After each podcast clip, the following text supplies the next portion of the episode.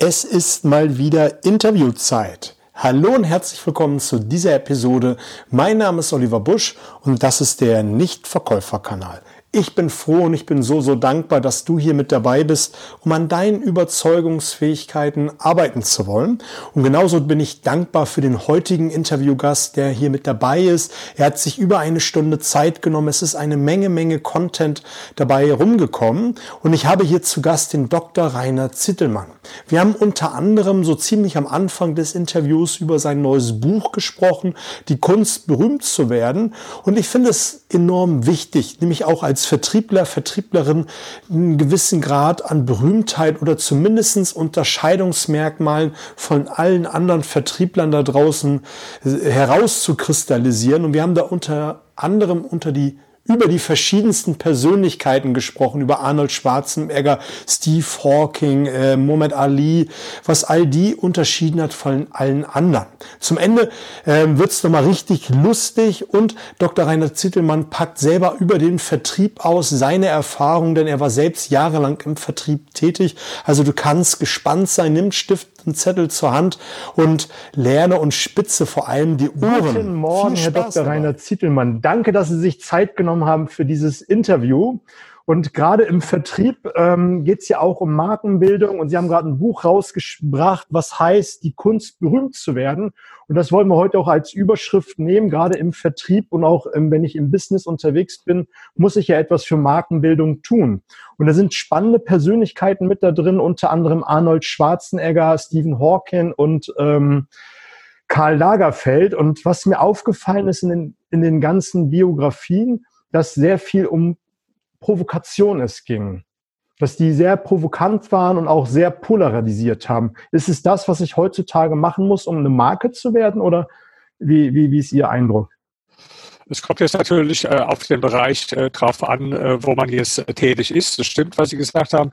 Da hat Provokation äh, eine große Rolle gespielt. Aber die Provokation, die war auch nicht unbedingt Selbstzweck, sondern die Provokation hat auch was damit zu tun, dass diese Leute doch in hohem Maße authentisch sind und einfach äh, das sagen oder sich so geben, wie sie sind. Das ist gerade eigentlich oft nicht etwas Künstliches, sondern im Gegenteil, künstlich ist es bei vielen anderen Menschen, die, die ja auch Ecken und Kanten haben, aber die dann so immer zu gefallen versuchen, jedem zu gefallen versuchen, äh, dadurch ihre eigenen Ecken und Kanten äh, verstecken. Und wenn man das nicht tut, dann ist natürlich so, dass das äh, manche abstößt und, äh, und manche nicht. Ja, und äh, ähm, jetzt ist die Frage in, in dem Bereich, äh, über den äh, Sie hauptsächlich arbeiten, äh, Vertrieb, Verkauf, ist es da sinnvoll zu provozieren?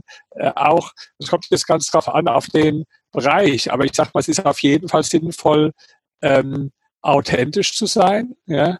Und da kann es auch manchmal, selbst in dem Bereich, wo man es nicht denkt, kann äh, eine Provokation eine Methode sein. Ich sage mal ein ganz extremes Beispiel aus dem Vertrieb. Das hat mir mal äh, jemand vom äh, Immobilienvertrieb äh, gesagt, also schon viele Jahre her. Da war der ein junger Vertriebsmann und hat, es ging um Immobilien und der hat ähm, damals äh, Immobilien in Berlin verkauft und kam durch Zufall an einen mehrfachen Millionär als äh, Kunde, was für ihn natürlich ein ganz großes Ding war als äh, junger äh, Vertriebsmann. Und äh, dann sollte auch tatsächlich ein, wurde ein Tag vereinbart, äh, Besichtigung der Immobilien in Berlin. Und jetzt hat nur der Chef, der ist dann mal vorsichtshalber mitgegangen zu dem Gespräch, weil der wollte nicht, dass dabei irgendwas äh, kaputt geht oder so. Ja? Und da saßen dann also der junge Vertriebsmann, sein Chef, der erfahrene Vertriebsmann und dieser mehrfache Millionär. Und der hat sich jetzt so ein bisschen der Millionär einfach so ins Sessel geflöht, so ein bisschen so eine uninteressierte Haltung gezeigt, abweisend. Und sagt, ach, jetzt mit dieser Besichtigung äh, zusammen, ich äh, glaube, das ist nicht nötig, der setzt sich im Taxi, er braucht da niemand, der ihm irgendwas erzählt oder so, er kann sich das auch so angucken. Da wäre natürlich die ganze Sache kaputt gewesen in dem Moment. So, und jetzt das Interessante, warum ich das erzähle. Der erfahrene Vertriebsmann guckt den einen Moment nur an, und sagt zu ihm ganz ruhig und langsam, reden Sie nicht so einen Scheiß. So. Da gehört natürlich schon Mut dazu. Reden Sie nicht so einen Scheiß. Ja? Der ist so ein bisschen zusammengezuckt. Am Schluss wurde es so gemacht, wie der Vertriebsmann wollte. Warum? Der hat jetzt Mut bewiesen, hat eine Stärke gezeigt. Das war sicher jetzt sehr provokant gebe ich zu, kann auch schief gehen, aber war sicherlich in der Situation das Richtige. Ein anderer hätte dann irgendwo wortreich sich äh, angebiedert, erzählt, geredet und so weiter. Ja. Das hätte wahrscheinlich nicht zum Erfolg geführt, das hat er instinktiv gemerkt. Äh, ein anderes Beispiel von jemandem, den ich kenne, äh, Vertrieb geschlossener Fonds, der hat da einen eingeschlossenen Fonds irgendwie an, an Lehrer verkauft. Ja, das war ein gutes Produkt, gibt ja viele schlechte Produkte bei geschlossenen Fonds. In dem Fall war es tatsächlich ein, ein gutes gutes Produkt, wo ich auch selbst ähm, äh, gezeichnet habe. Da sagt er, der Lehrer, der hat dann alle möglichen Dinge im Prospekt so äh, dran geschrieben, verändert in dem Vertrag, also was ja äh, gar nicht geht und das und das und das, ja. Und äh, da hat dann einfach der Vertriebsmann, sehr, sehr erfolgreicher Vertriebsmann, der, der äh, unglaubliche äh, Beträge reingeholt hat, der hat ihm dann einfach gesagt, also ich habe jetzt festgestellt, also das Produkt ist offenbar für Sie äh, nicht äh, geeignet, das ist nicht das Richtige für Sie. Das war seine Reaktion. Der hat auch am Schluss gezeichnet. Ja? Das heißt also, was ich damit sagen will, ähm, so ein authentisch sein, auch mal etwas wagen, äh, Mut zu zeigen, das fällt ja manchen Vertriebsleuten auch durchaus schwer. Ja? Ich kann da vielleicht noch als letzte Geschichte einen erzählen. Ich war selbst auch mal tätig, äh, sowohl im Immobilienvertrieb, vorher auch im Bereich Versicherung. Und ähm, da war ich mit einem äh, Kollegen, der war erfahrener als ich unterwegs der hat aber selbst, ich glaube, einen Haupt- oder Realschulabschluss gehabt, war ein sehr guter Verkäufer, aber jetzt äh, nicht so gebildet und äh, auch mit Berliner Dialekt und so.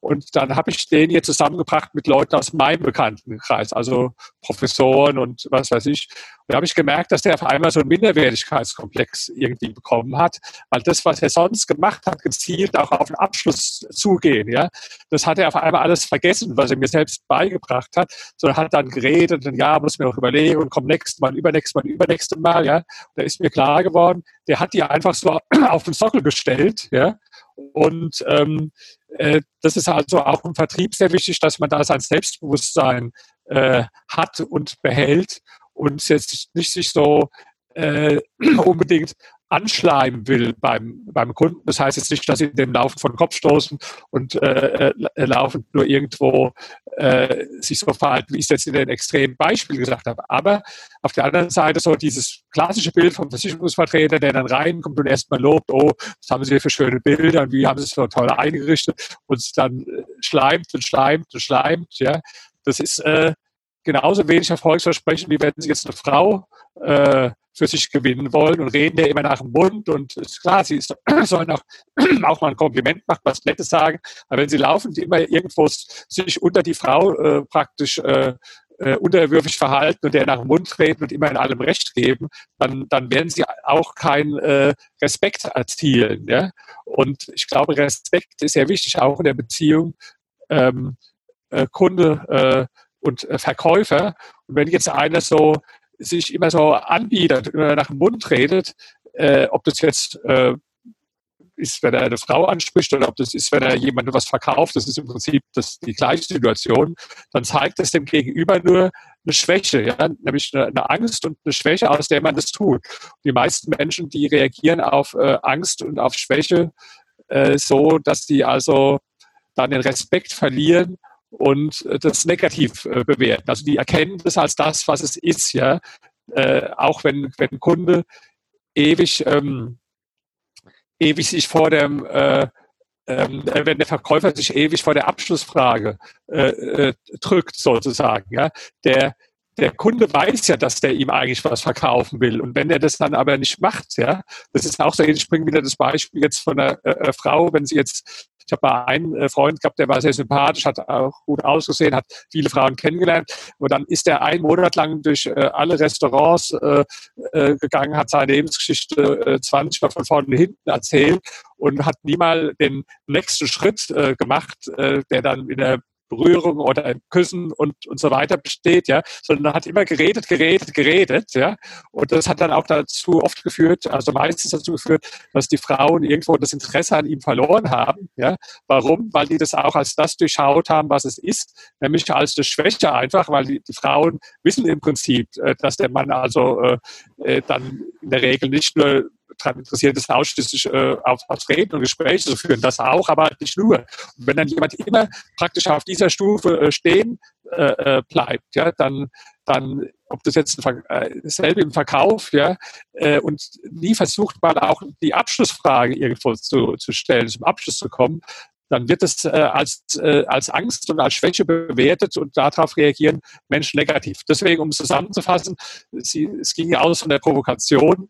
Äh, das ist ja was, was zunächst mal äh, auf den ersten Blick überhaupt nicht passt zum äh, Verkaufen, zum Vertrieb. Aber ich habe jetzt mal erklärt, warum es in gewisser Weise doch passt, wenn man nämlich mal sagt, es geht darum, authentisch und selbstbewusst zu sein und nicht immer nur nach Mund zu reden und auch nicht unbedingt jetzt so diese Angst haben, dass man, dass man anecken könnte.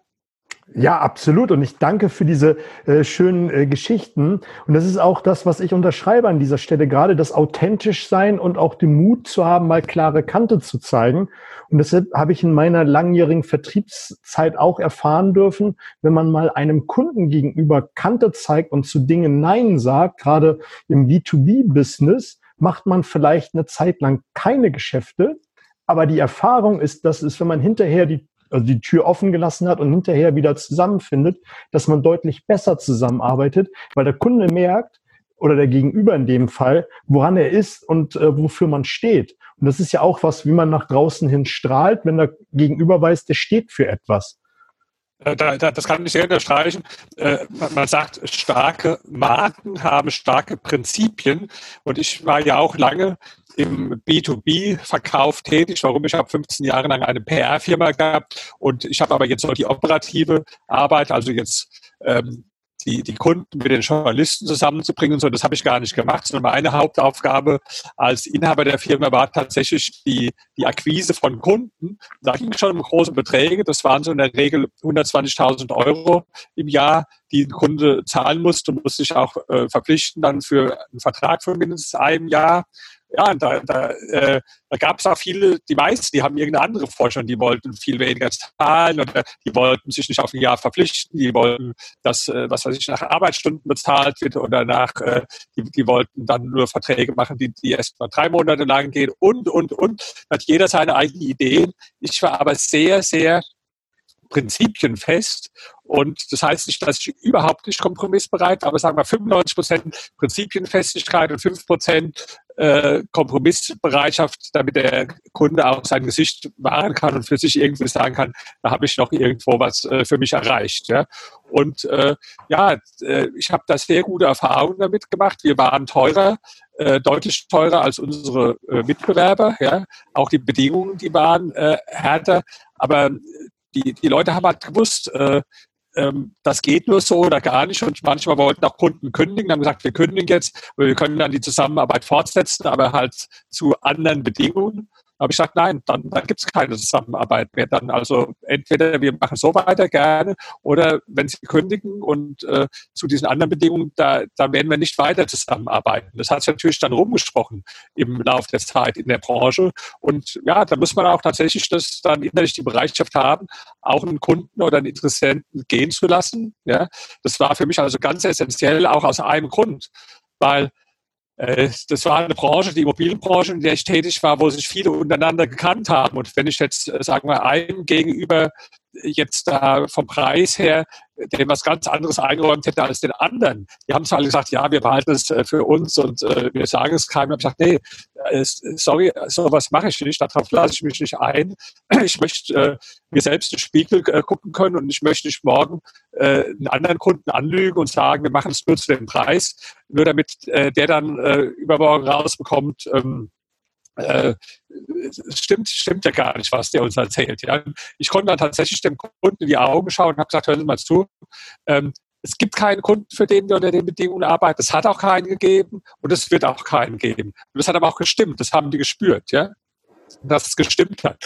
Und diese, äh, das, das kann ich also absolut bestätigen, was Sie gesagt haben. Das haben die meisten nicht. Die meisten sind dann eher äh, schwach, die, die geben dann nach in der Situation und das spürt aber auch der Kunde, ob er jemanden gegenüber sitzen hat, äh, der dann schwach ist oder nicht. Also ich hatte einmal einen Kunden, da habe ich schon gemerkt, der wollte sich dann gesagt, ja, wir, wir kündigen dann mal pro Form halber, aber wir wollen hier weiter zusammenarbeiten äh, lass uns dann noch mal sprechen über die. Und da habe ich gesagt, ich, ich möchte Ihnen jetzt schon eins ganz klar signalisieren, nur damit Sie sich jetzt nicht in irgendwie eine falsche Illusion reinreden. Also wenn Sie kündigen, äh, dann es gibt kein Gespräch äh, über die Konditionen, wie Sie sich vorstellen. Das werde ich gar nicht führen.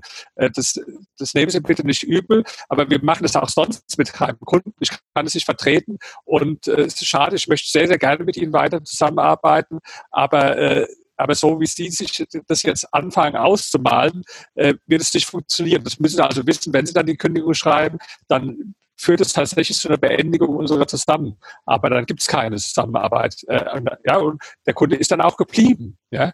Und ähm, klar, das funktioniert nicht immer. Es gibt dann auch Kunden, die sagen, nee, dann geht es nicht mehr. Das muss man dann aber auch akzeptieren. Ja? Aber es, wie, wie Sie sagen, das spricht sich ja auch bei den Kunden rum. Und das ist auch meine Erfahrung.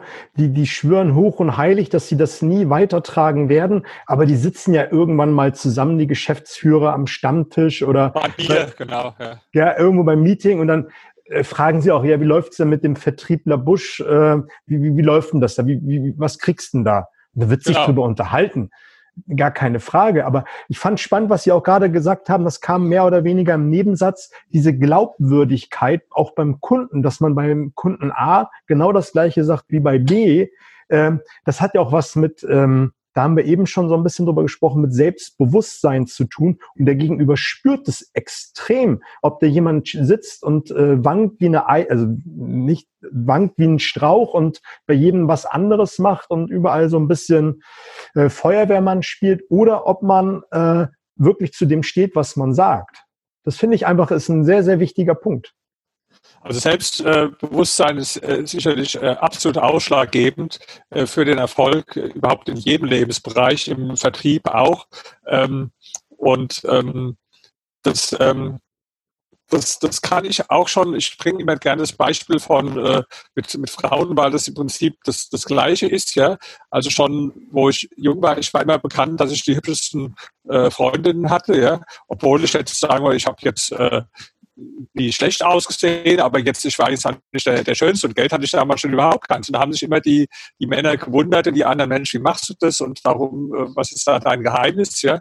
Und dann waren wir einmal zusammen, da war so eine hübsche Freundin von mir dabei, die hat gesagt, ich dachte immer, das ist ganz einfach, weil der Rainer traut sich äh, die schönen Frauen zu, ja? Und das, das war vielleicht die Antwort, ja, weil ich gesagt habe, so, die sieht so super aus, die ist genau die, für die ich mich interessiere. Und ein anderer, der geht vielleicht gar nicht erst hin, spricht die gar nicht erst an, weil er sich äh, das nicht zutraut, ja. Oder wenn er sie anspricht, dann mit irgendeinem blöden, äh, mit irgendeinem blöden Spruch oder so, der vielleicht irgendwo frech wirken soll oder was weiß ich, aber der in Wahrheit nur die ganze Unsicherheit äh, verrät. Und wenn man aber in einer, in einer äh, freundlichen, respektvollen Art jemanden anspricht ja, und die merkt, das ist jemand, der hat also ein Selbstbewusstsein, Selbstwertgefühl, dann wirkt es auf jeden Fall immer viel positiver und das ist im Verkauf äh, absolut auch das Gleiche. Also dass äh, Menschen, wenn sie sich begegnen, tun sich so gegenseitig wie auf der Waage äh, wiegen schon in ersten Sekunden, wer steht drüber oder wer steht drunter. Ja?